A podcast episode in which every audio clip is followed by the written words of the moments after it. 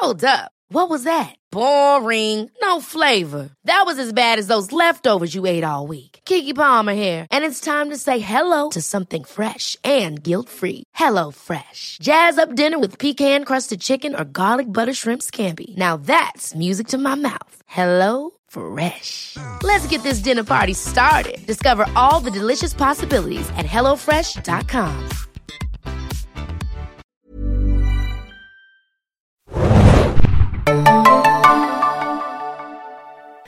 Herzlich willkommen, liebe Serienjunkies, zu einer neuen Ausgabe des Serienjunkies Podcast. Mein Name ist Hanna und wir sprechen heute das erste Mal, seit es den Podcast gibt, über eine norwegische Produktion und zwar Be Foreigners.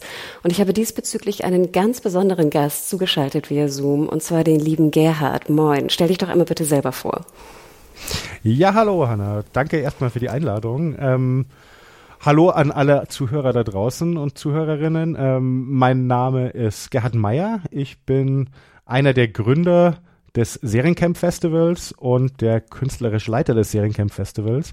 Ähm, das Seriencamp Festival ist ein Serienfestival, also wie ein Filmfestival, nur für Serien, äh, das in München seit sechs Jahren existiert. Letztes Jahr haben wir das erste Mal den Sprung ins Digitale gewagt, indem wir den Watchroom, den Seriencamp Watchroom online geschaltet haben, ähm, indem wir 80 Serien aus der ganzen Welt präsentiert haben, immer so eins bis drei Folgen davon, viele Weltpremieren, viele Europapremieren, Deutschlandpremieren und ähm, so einen Rundumschlag machen von Dingen, die demnächst anlaufen, die so Best-of-Serien, die wir in dem Jahr toll fanden und ganz neue Sachen, die wir entdeckt haben aus Asien, aus ähm, Lateinamerika, aus den USA.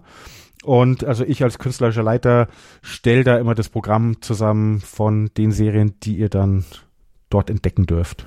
Genau, ich durfte ja auch äh, die letzten Jahre dabei sein, natürlich live vor Ort und dann letztes Mal auch im Showroom. Hat mir sehr viel Spaß gemacht. Ich glaube, ich habe auch so acht Serien mir rausgepickt und ich warte ja immer noch auf die Premiere auch in Deutschland endlich auf äh, Der Chef hat mir ja besonders gefallen, so eine israelische Produktion.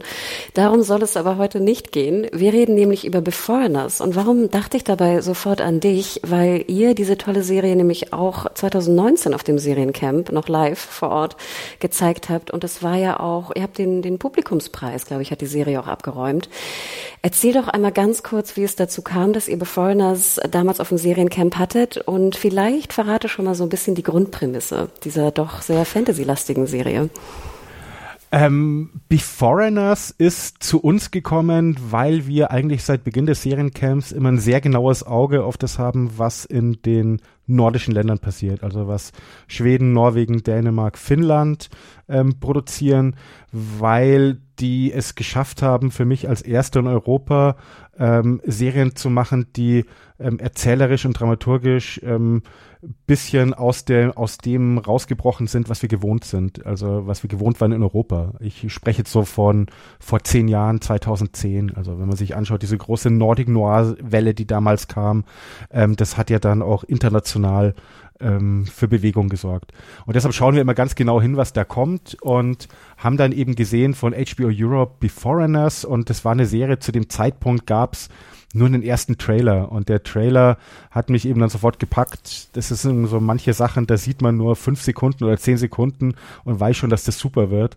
Und da ging es eben darum, dass in dem Trailer man sieht, es landen Flüchtlinge vor den Küsten Oslos oder auf der ganzen Welt tauchen auf einmal Flüchtlinge auf, ähm, die im Meer schwimmen und gerettet werden müssen.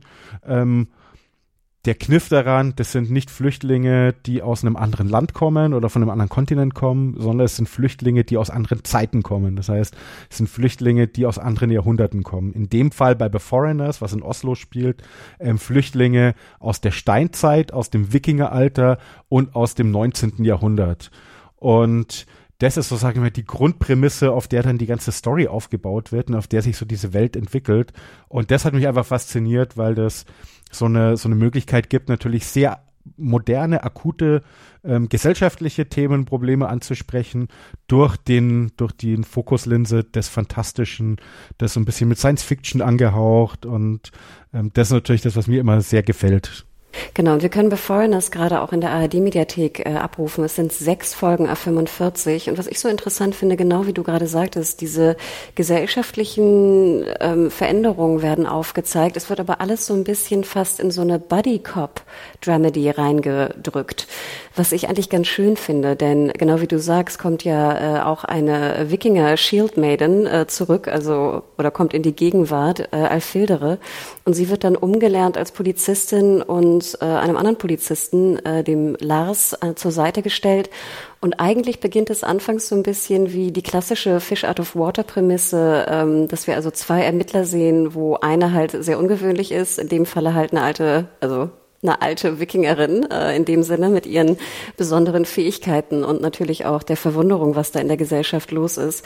Ich muss ganz ehrlich sagen, ich hätte mir mich fast noch mehr gefreut, wenn sie da eigentlich ein klassisches Procedural draus gemacht hätten. Also den Procedural-Charakter mit, die beiden lösen einfach Fälle in Oslo, jetzt in dieser ungewöhnlichen Welt, äh, mit diesen ungewöhnlichen Migranten und auch den Problemen, die damit einhergehen, statt ähm, relativ früh einen sehr starken seriellen und Verschwörungsaufbau zu machen. Wie siehst du das in der ersten Staffel? Das ist was, ähm, da stimme ich dir vollkommen zu. Ich glaube, man hätte das ähm, ein bisschen anders erzählen können, indem man das stärker anpasst, wie viele von den, sage ich mal, den neueren High-End-Serien aus USA erzählen, nämlich also Procedural-Serien, indem ich sozusagen so kleine abgeschlossene Kapitel habe und einen großen Bogen drüber spannen. Aber das muss ich sagen, ist meine Erfahrung einfach, das ist Writing, also äh, Schreiben, Serien schreiben auf höchstem Niveau und das können für mich, also wie gesagt, ich will es ja niemandem zu nahe treten, aber das können nur sehr wenige Leute oder sehr wertige Produktionsfirmen auch. Und da ist einfach oft ein riesiger Apparat dahinter an Autoren, an Produzenten, die sowas, die solche, solche dramaturgischen Bögen spannen müssen. Aber ich gehe dir, ich, da gebe ich dir vollkommen recht. Ich glaube, das hätte dem gut getan. Ich fand es auch so super, aber so hätte man vielleicht den Figuren noch mal mehr Platz zum Atmen lassen können und hätte nicht diesen Verschwörungsplot ähm, in diese sechs Folgen ähm, packen müssen. Aber dennoch schafft es halt die Serie unheimlich toll, eine Welt zu zeichnen, die einfach unheimlich interessant ist, sich daran zu bewegen. Also die, die lebt, also so eine lebendige Welt zu schaffen, ist ja immer das, was jeder Autor, jeder Produzent sich wünscht, sowas zu haben, was existieren könnte, auch wenn meine Geschichte drin gerade nicht stattfindet und ich zoome sozusagen nur rein und zeige eine Facette in meiner Serie. Und das schafft natürlich Beforeigners unheimlich gut. Du hast absolut recht. Also man sieht ja auch schon so diesen kleinen veränderten Vorspänen, wie dann irgendwie ähm, Zeitmigranten aus dem 19. Jahrhundert irgendwie zusammen auf dem E-Roller sitzen oder wie Ziegen dann irgendwie in der Innenstadt von Oslo gehalten werden. Also da sind wirklich ganz bezaubernde so, so Kleinigkeiten drin. Und das machen sie wirklich ganz hervorragend auch. Äh, man merkt ja auch, dass das Budget jetzt, sage ich mal, vom Kostümdesign her auch eher relativ gering ist, beziehungsweise nicht so hoch wie jetzt von einer High-End Period Piece ähm, HBO-US-Serie Serie. Aber sie machen das so charmant, dass ich denen auch gar nicht böse sein kann. Also ich gebe dir absolut recht. Ich finde, die Serie macht wahnsinnig Spaß. War auch ein sehr, sehr unterhaltsamer Binge jetzt in den letzten Tagen. Und wir müssen ja auch sagen, sie ist leider nur 30 Tage in der ARD-Mediathek vorhanden, also bis zum 13. April und wird dann nochmal linear auf ARD One ausgestrahlt aber wird dann leider nicht mehr abzurufen sein. Also in dem Sinne würde ich fast sagen, von uns beiden, bevor wir nochmal in den Spoiler-Teil gehen, für die Leute, die die erste Staffel vielleicht schon gebinged haben, ähm, absolute Schauempfehlung, oder Gerhard? Ähm, auf jeden Fall. Also ich meine, es gibt einen Grund, dass das bei uns damals im Seriencamp Publikumsliebling war. Ähm, das war auch eine Serie, die wir relativ schnell, bei uns gibt es immer ein großes Kino und zwei kleinere, die wir ins große Kino gepackt haben. Und ich glaube, da war auch der Saal ähm, fast, fast brechend voll. Ähm, und das wurde auch dementsprechend natürlich ähm, gutiert vom Publikum. Ähm, die das natürlich genau diese Verbindung zwischen so trockener bis schwarz, ähm, düst bösartiger ähm, Humor mit so tieferen ähm, Themen oder so einem größeren Subtext, der dahinter liegt. Das ist natürlich echt gut gemacht. Auf den Vorspann will ich noch kurz eingehen, weil den finde ich natürlich super. Ich glaube ja immer noch, dass das eine Anspielung ist auf Sopranos. Also ich meine, dieses, immer mit diesen Zooms in diese, in diese Skylines rein, in dieses Ding. Also er spielt ein bisschen mit den Sopranos und zieht da natürlich einen Hut. Und sie schaffen es, da gebe ich dir vollkommen recht, ähm, mit einem kleinen Budget ähm, unheimlich große Wirkung zu erzielen. Und das ist natürlich für mich immer so eine, eine große Güte oder ein großes Qualitätssiegel für eine gute Serie. Wenn ich schaffe, über meine Geschichte, über das, was ich erzähle, wenn ich das schaffe, das so zu drehen und zu twisten und so die interessanten Seiten davon zu finden, dass es für ein Publikum oder dass es mich reinzieht, auch wenn ich eben nicht ähm, ein Millionenbudget für FFX habe oder für Kostüm. Aber sie kaschieren das unheimlich gut, indem sie also, finde ich, ähm, genauso kleine Szenen schaffen, ähm, wo du mit ein bisschen Kostüm und ein bisschen Ding, also unheimlich tolle Atmosphäre hervorrufst. Ja, ich liebe das auch, wenn auf den, sage ich mal, Flüchtlings in den Lagern dann alle in so denselben äh, oder in den gleichen Jogginganzügen rumlaufen, zum Beispiel, um jetzt nicht noch mehr Kostümdesign aus der äh, Steinzeit oder Wikingerzeit zu machen.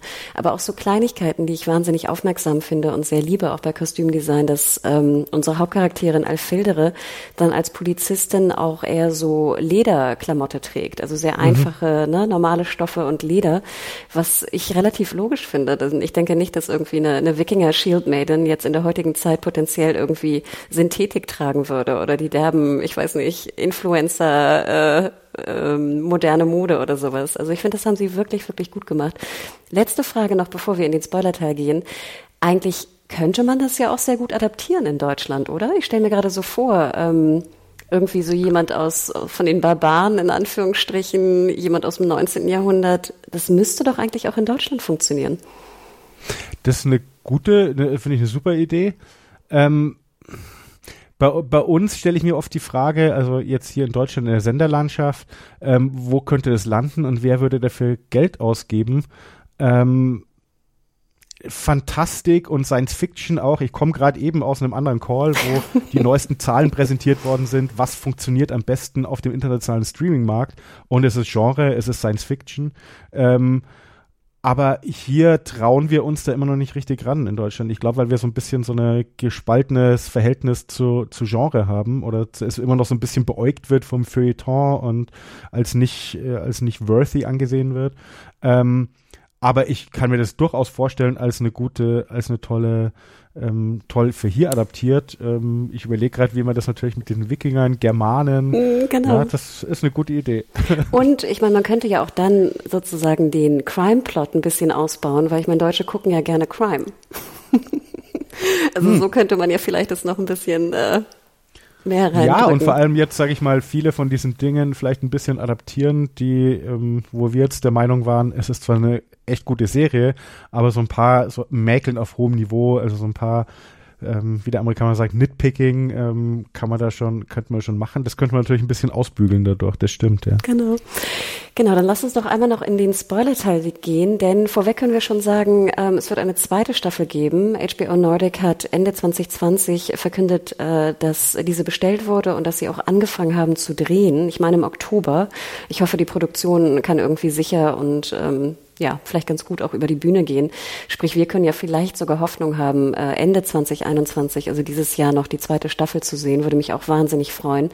Denn, Spoilerteil, Sie haben ja einige ähm, ja, Cliffhanger geradezu aufgemacht äh, gen Ende. Also vielleicht können wir noch einmal kurz vorher erzählen, ne? wir haben Alfild, Alfildere als jetzt Wikingerfrau ähm, die mit Lars zusammen äh, Fälle löst. Wir haben auch erfahren, wie, wie es bei ihr in der Hygiene aussieht, welche Probleme sie auch ähm, am Arbeitsmarkt hat, äh, nicht am Arbeitsmarkt, also hier im Büro mit den Kollegen, vor allem Kolleginnen, dass sie sich dort auch mit denen so ein bisschen anlegt.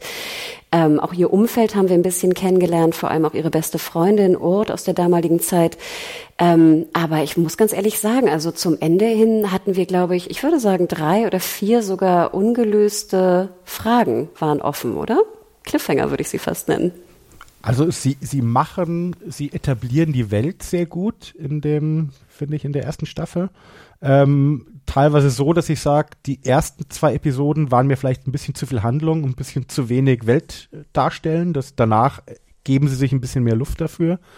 Aber sie haben auf jeden Fall drei große Plotstränge, die, die sie aufmachen oder die auf einmal an Fahrt aufnehmen gegen Ende der ersten ähm, Staffel. Also es kommt zu einem, zu einem, also es ist für mich ein guter Punkt, um aufzuhören. Ähm, aber mich würde schon sehr interessieren, wie es weitergeht. Und sag ich mal, das ist ähm, bei vielen Serien, die ich zurzeit sehe, ist es, wo ich mir denke, so ja, okay, funktioniert gut als Miniserie, sechs Folgen, acht Folgen, von mir aus auch mal zehn. Ähm, danach musst du schon immer, finde ich, einen guten Grund haben, weiterzuerzählen, weil, wenn wir ganz ehrlich sind, viele Sachen, die wir zurzeit sehen, sind ausgewalzt. Ryan Reynolds here from Mint Mobile. With the price of just about everything going up during inflation, we thought we'd bring our prices down. So to help us, we brought in a reverse auctioneer, which is apparently a thing. Mint Mobile unlimited premium wireless. Ready to get 30, 30, bit to get 30, bit to get 20, 20, 20, bit to get 20, 20, bit to get 15, 15, 15, 15 just 15 bucks a month. So, Give it a try at mintmobile.com slash switch. $45 upfront for three months plus taxes and fees. Promo for new customers for limited time. Unlimited more than 40 gigabytes per month. Slows. Full terms at mintmobile.com. letzte Filme ähm, oder die, die es vielleicht nicht unbedingt in der Länge braucht. Aber hier machen sie einen tollen Plotpunkt natürlich auf gegen Ende, ähm, dass ähm, der, es fällt mir sein Name nicht ein, der Hund, also einer Ah ja, Tommy, der, ne? genau, Tode. einer der ähm, ehemaligen ähm, Anführer von, ähm, von den beiden Shield Maidens, der es auch in die Jetztzeit geschafft hat, jetzt als ähm, Aushilfsfahrer bei einem Lieferdienst arbeitet, ähm, was natürlich auch so einen wunderschönen kleinen ähm, sozialkritischen Seitenhieb dann da hat, wenn man sieht, wie der arbeiten muss und wie der lebt. Ähm, und äh, ohne, also die, wenn wir jetzt im Spoilerteil sind, kann ich es ja verraten. Also eher offensichtlich, ähm, es gibt ein großes Ereignis in der schwedischen Geschichte und das ist eben die Ermordung eines ähm, christlichen Missionars, Sankt Olaf. Und der wurde eben durch diesen Hund, durch eine historisch wirklich existierende Figur damals getötet. Und jetzt auf einmal ist er da und kann eben den Zorn aller Christen auf sich ziehen. Und dieses ähm, Heidentum, also sozusagen ähm, Leute, die Odin anbeten, versus Christentum, wird auf einmal als so ein, als so ein Thema aufgemacht, das natürlich großartig über so einen leichten Verfremdungseffekt ähm, religiöse Toleranz thematisiert. Das heißt, welcher welche Art von religiösem Eifer gegenüber muss man sagen, das ist okay und wo ist es nicht okay und wie verändert sich diese Sichtweise, wenn es auf einmal nicht ähm, der Islam ist, der, der sozusagen die fremde Religion ist, die eintritt, sondern so ein ultra fundamentales, gewalttätiges Christentum und äh, das sind natürlich unheimlich tolle, tolle Themenfelder, die sie aufmachen, da gegen Ende der, der, zwei, der ersten Staffel. Genau, und Sie haben es ja sogar auch verbunden mit ähm, dem Verschwinden ähm, der einer Freundin der Tochter von Lars auf einem äh, Rüsbüs, die in so ein, ja, in eine Art Zeitloch eigentlich äh, gefallen ist oder ja, gesprungen ist, muss man schon fast sagen, bei einer Prüfung ähm, auf dieser äh, Abschlussreise. Und äh, genau, wir haben immer noch nicht so ganz erfahren, was eigentlich mit ihr da passiert ist, denn ähm, die generelle, sage ich mal, Technik, wie diese Zeitreise funktioniert, ähm, wir haben auch mehr Informationen diesbezüglich bekommen, dass nicht nur die Regierung scheinbar da irgendwelche Tests auch macht mit den Migranten, sondern dass die auch in beide Richtungen gehen. Also zum einen an dieser äh, jungen äh, Maddie, aber auch haben wir ja erfahren, und das fand ich auch einen wahnsinnig interessanten Cliffhanger, dass ja Alfildere sogar aus der Gegenwart eigentlich kam und als Kind äh, scheinbar irgendwie auf dem Boot oder Schiff irgendwie äh, verschwunden ist und somit erst in die Wikingerzeit kam, so dass ich mich natürlich auch frage, ähm, interessant, dass sie sogar an die an die Technik der Zeitreise rangehen. Das ist ja sonst manchmal auch in, in so Genreserien wird das ja eher so ein bisschen weggelassen und vielleicht später mal aufgeklärt. Aber da werden wir wahrscheinlich mehr erfahren in der zweiten Staffel und natürlich auch, wie jetzt äh, Alfildere, wenn sie ihre Erinnerung zurückbekommt, wie sie in der Gegenwart vielleicht jetzt auf die Suche nach ihren Eltern geht oder ähnliches. Also das hat mir auch ganz gut gefallen, ehrlich gesagt. Nee, das finde ich natürlich auch einen erzählerisch unheimlich schlau gelöst. Also, und das muss man sagen, das ist für mich immer so der Unterschied zwischen äh, so ein Qualitätssprung in Serien, wie sie mit der Welt umgehen, die sie aufbauen und den Mechanismen davon. Und eins davon ist immer dieses, Beforeigners zeigt uns immer die Auswirkungen, also was passiert. Da kommen Leute aus einer fremden Welt an, ähm, die müssen integriert werden, das sind die Probleme, die dadurch auftreten. Aber zu keinem Zeitpunkt ähm, kriegen wir diese klassische Exposition, dieses, da kommt jetzt ein Wissenschaftler und erklärt uns eine Viertelstunde, ah, Leute fallen durch Zeitlöcher, wir können uns nicht erklären, was da geschieht, sondern das muss ich mir alles so ein bisschen zusammenbasteln aus den kleinen Puzzleteilen, die mir die Serie über sechs Folgen hingibt. Und das ist für mich immer super erzählen. Also dieses, dass ich auf einmal gegen Ende mir auf das erste Mal die Frage stelle, wie passiert denn das überhaupt? Ähm, oder kann man auch einen Weg zurückfinden. Zuvor haben sie uns schon, glaube ich, in Folge drei und vier legen sie schon so kleine Brotkrumen aus, wo der eine ähm, mit dem Taucheranzug sagt, er will zurück in seine Zeit und versucht ähm, zu einem Zeitloch zu schwimmen und zurück in die Zeit zu kommen. Das ist so das erste Mal wird uns so ein kleiner Hinweis gegeben, den du danach erst verstehst. Also, ah, okay, das ist eine keine Einbahnstraße, sondern da gibt's Gegenverkehr oder ist Gegenverkehr möglich. Ist natürlich super interessant. Also das ist Du hast absolut recht, das dürften sie jetzt in der deutschen Adaption nicht machen, ne? Diesen Infodump am Anfang, wo dir erstmal fünf Minuten erklärt wird, wie diese Welt genau. funktioniert, ne? Ähm, oder so Christopher Nolan-mäßig, ne? Wo wir noch so ein Papier nehmen und es falten und da einmal einen Stift durchstecken oder so. Genau. Ja, Damit jeder versteht auch, was wir gerade machen und also das, ich sag mal, das ist, ist nicht unbedingt eine deutsche Krankheit. Manch, bei uns ähm, war es lange Zeit schon sehr, ähm, sehr, sehr gerne, sehr gern gemacht, weil so, ah, sonst versteht das Publikum nicht, als wären wir alle, die wir da draußen sitzen vom Bildschirm, könnten nicht mitdenken. Ähm, aber für mich ist es einfach, wie gesagt, so gutes Erzählen und gute Story, also gute Serien vertrauen da einfach über die, auf die Stärke ihrer Welt und das macht Beforeigners da auf jeden Fall. Ja, und ich finde auch diese Kleinigkeiten, so kleinere Zeitgeschichten, also gerade die andere Shieldmaid Ur zum Beispiel, die dann ähm, den Befund erhält, dass sie äh, Krebs hat zum Beispiel. Und das fand ich auch, das ist eine ganz, ganz kleine Szene am Anfang, aber ich fand das so interessant, wie Urt jetzt also ins Krankenhaus geht und dann einen Krebspatienten trifft, der halt irgendwie ne, ein Foto zeigt, wie er vorher ausgesehen hat und wie jetzt nach der Chemo. Und da muss ich auch ganz ehrlich sagen, das sind so kleine, kleine Ideen oder wie Alfildere jetzt mit der Tochter von Lars umgeht, äh, die irgendwie, ich weiß nicht, 16, 17 ist ist und natürlich auch sagt, das ist eine, eine junge Frau und kein Kind mehr, die irgendwie ne, feiern und äh, vögeln soll in dem Sinne, weil sie natürlich ne, anders die Dinge sieht, als äh, wir sie potenziell sehen. du hast absolut recht. Ich finde, das ist so schön, wenn man sich als Zuschauer dann selber Gedanken macht, was könnte noch alles passieren? Also, ne, wo, ja. wie, wie wird Alfildere, würde sie darauf reagieren? Oder, oder welche Jobs könnten sie sonst noch machen und ähnliches? Du hast absolut recht, es macht wahnsinnig Spaß. Ja, aber ich glaube, als Fazit können wir auf jeden Fall festhalten, ne? Leute, schaut, schaut die Staffel. Wie gesagt, wenn ihr jetzt im Spoilerteil seid und trotzdem zugehört habt, ähm, schaut sie. Vielleicht hat es euch noch mehr Spaß gemacht, mehr zu erfahren. Ähm, genau, ARD-Mediathek bis zum 13.04. leider nicht in der klassischen Originalfassung. Das ist noch so etwas, was mich sehr gestört hat, dass wir in Deutschland leider nur die deutsche Übersetzung sehen, wo dann nur die Old Norse-Teile im Original belassen sind. Denn das finde ich ja auch so einen interessanten Kniff, wo man erstmal so ein bisschen mehr erfährt, auch von, von der skandinavischen Geschichte oder Sprachgeschichte eigentlich auch, dass die, die alten Wikinger beziehungsweise auch die, die Steinzeitmenschen und speziell jetzt in diesem Fall die Wikinger, sich ja mit den modernen Gegenwarts-Norwegern gar nicht mehr unterhalten können in einer Sprache, sondern die alte Sprache sozusagen dem heutigen Isländisch sehr viel ähnlicher ist. Und das fand ich wahnsinnig schade, dass diese, dieser Unterschied nicht abzurufen ist in der ARD-Mediathek. Ähm, und auch natürlich auch was Inklusion angeht, also für hörgeschädigte Menschen einfach keine Möglichkeit besteht, da äh, mit Untertiteln komplett zu schauen. Ihr habt wahrscheinlich auf dem Seriencamp die Originalfassung gehabt, oder? Wir hatten die Originalfassung mit englischen Untertiteln. Mhm. Also weil bei uns ja sehr oft zu dem Zeitpunkt ähm, die deutschen Untertitel noch, noch überhaupt nicht zur Debatte stehen.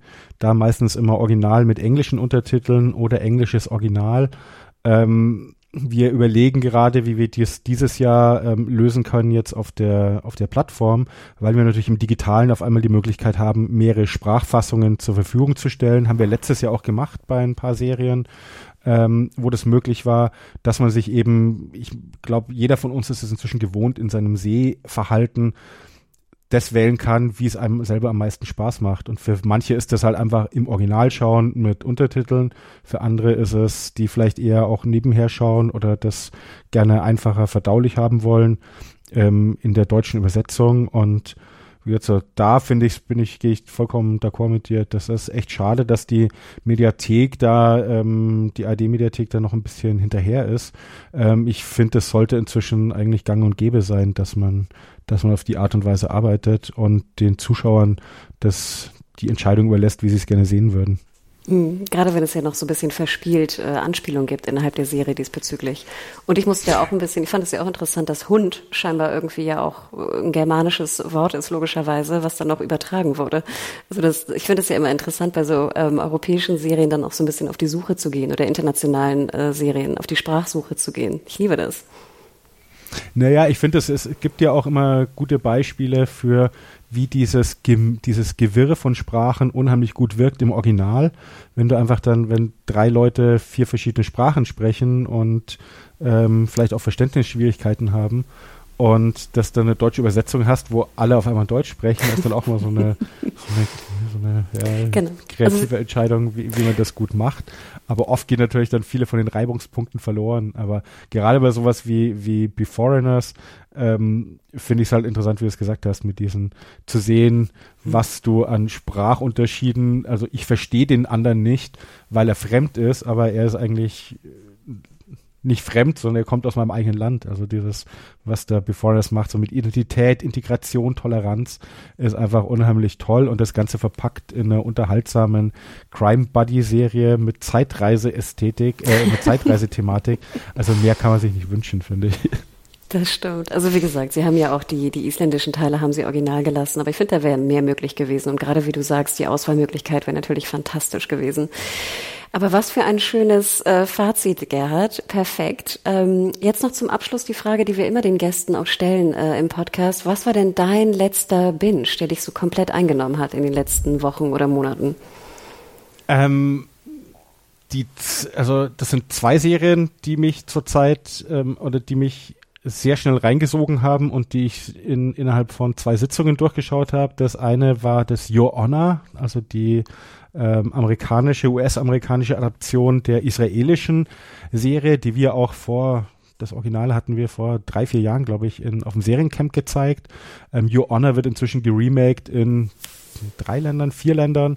Your Honor eben die amerikanische Variante mit Brian Cranston in der Hauptrolle. Ähm, ist was, wo ich eigentlich nur reinschauen wollte, um zu schauen, wie die so ein paar von den ähm, Storytelling-Aspekten am Anfang lösen und hab's durchgeschaut, weil es einfach so gut erzählt ist. Also es ist einfach, man, man man kann immer sagen über manche Sachen aus USA, dass die vielleicht nicht mehr ganz so zeitgemäß sind, speziell wenn sie aus dem Networking-TV kommen, also ähm, so für ein breiteres Publikum gedacht sind.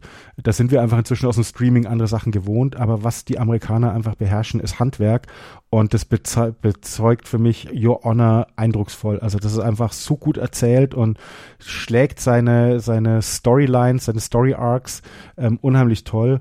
Ähm, die zweite Serie ist das ähm, Jetzt, ich weiß immer das deutsche, das ähm, spanische Wort nicht dafür. Ähm, 30 Coins hieß es in der HBO-Variante. Ist eine spanische Serie ähm, von Alex de Iglesias, den die Genre-Leute ja ein bisschen kennen. Ähm, ist ein echt abgedrehtes Ding, wo ich eigentlich gar nicht so viel verraten will, weil das eine von den Sachen ist, die für mich unheimlich gut wirken, wenn man keine Ahnung hat, auf was man sich einlässt und die einen komplett überfahren. Also ist, ist weird und ist seltsam und ähm, das waren so die zwei Serien als letztes, die ich wirklich so ziemlich hart durchgebinged habe, ja. Genau, und kurze Info, ich glaube, Joanna, ne, Showtime in US, in Deutschland bei Sky, 30 Coins meine ich noch nicht in Deutschland, oder? Zu haben? Ähm, 30 Coins nehme ich an, also will ich jetzt nicht zu viel verraten oder versprechen, aber ich nehme ich an, wird halt so im HBO Europe mhm. Paket ja drin sein, wann und wie wir das hier in Deutschland bekommen. Vielleicht auch schon zuvor, ich, es ist einfach zu gut und hat zu guten Bass, als dass das irgendjemand links liegen lassen könnte. Ähm, Your Honor ist, weiß ich immer nicht, ob das Fenster noch da ist, aber ich nehme an, das kann man auf Sky noch schauen, mhm. ja. Genau. Oder Sky ja, Ticket oder wie auch immer. Genau, super, Gerhard. Dann vielen lieben Dank. Ähm, ihr seid ja, wie gesagt, äh, schon in der Planung für Seriencamp 2021. Ähm, wo kann man dir denn folgen oder weitere Infos auch ähm, erfahren, was da die Entwicklung angeht für dieses Jahr? Ähm, sehr gerne. Wir haben einen Newsletter, den wir zurzeit ähm, einigermaßen regelmäßig bedienen, was bei uns nicht ganz selbstverständlich ist. Ähm, in dem Newsletter gibt's immer alles, was gerade sich ums Festival herumtut. Wir geben so ein paar Tipps und weisen eben darauf hin, wenn Serien wie Beforeigners, die bei uns liefen auf dem Seriencamp jetzt ähm, weiter zu sehen sind. Ähm, bei uns auf der Seite gibt's immer ein paar Updates, ähm, auch für Leute, die aus der Branche kommen, auf der Seriencamp Conference Seite, also dem Branchenevent, das wir machen, was da ansteht an Programmpunkten. Ähm, mir persönlich kann man gerne auf Instagram folgen, wenn man Urlaubsbilder von mir sehen will. oder auf Twitter, ähm, da versuche ich auch gerade etwas disziplinierter zu sein und ein paar Serientipps, Seriendiskussionen ähm, mit ein, mich einzubringen. Von daher, ich freue mich heute Abend schon auf den Twitter-Sturm, den ähm, also, ich weiß ja nicht, wann, wann das jetzt ausgestrahlt wird, die Folge, aber äh, für Winter Soldier. Mhm. Und ähm, von genau, daher. Ähm, da genau, gerne. die Folge geht leider erst am Samstag äh, online, denn äh, genau, heute ist ja Falcon und auch noch ähm, Snyder Cut ist auch noch ein Thema bei uns. Also sorry, wir müssen einmal die ganzen ah. ähm, Marvel bzw. DC-Leute äh, noch bedienen. Ähm, aber ja, ähm, sag noch mal einmal ganz kurz, Gerhard Meyer mit AI, ne? Für Leute, die dich dann mit, bei... Mit AI, ähm, der Twitter-Handle ist, glaube ich, großes Y, Unterstrich, Unterstrich, Unterstrich, großes Y. Ich weiß, ich hätte mir damals was Besseres überlegen können. Ich fand es damals unheimlich witzig und es ist einfach nur anstrengend. ähm, ja, und da kann man auch dann alles erfahren über ähm, Seriencamp dieses Jahr. Auf jeden Fall virtuell, der Watchroom wieder im November.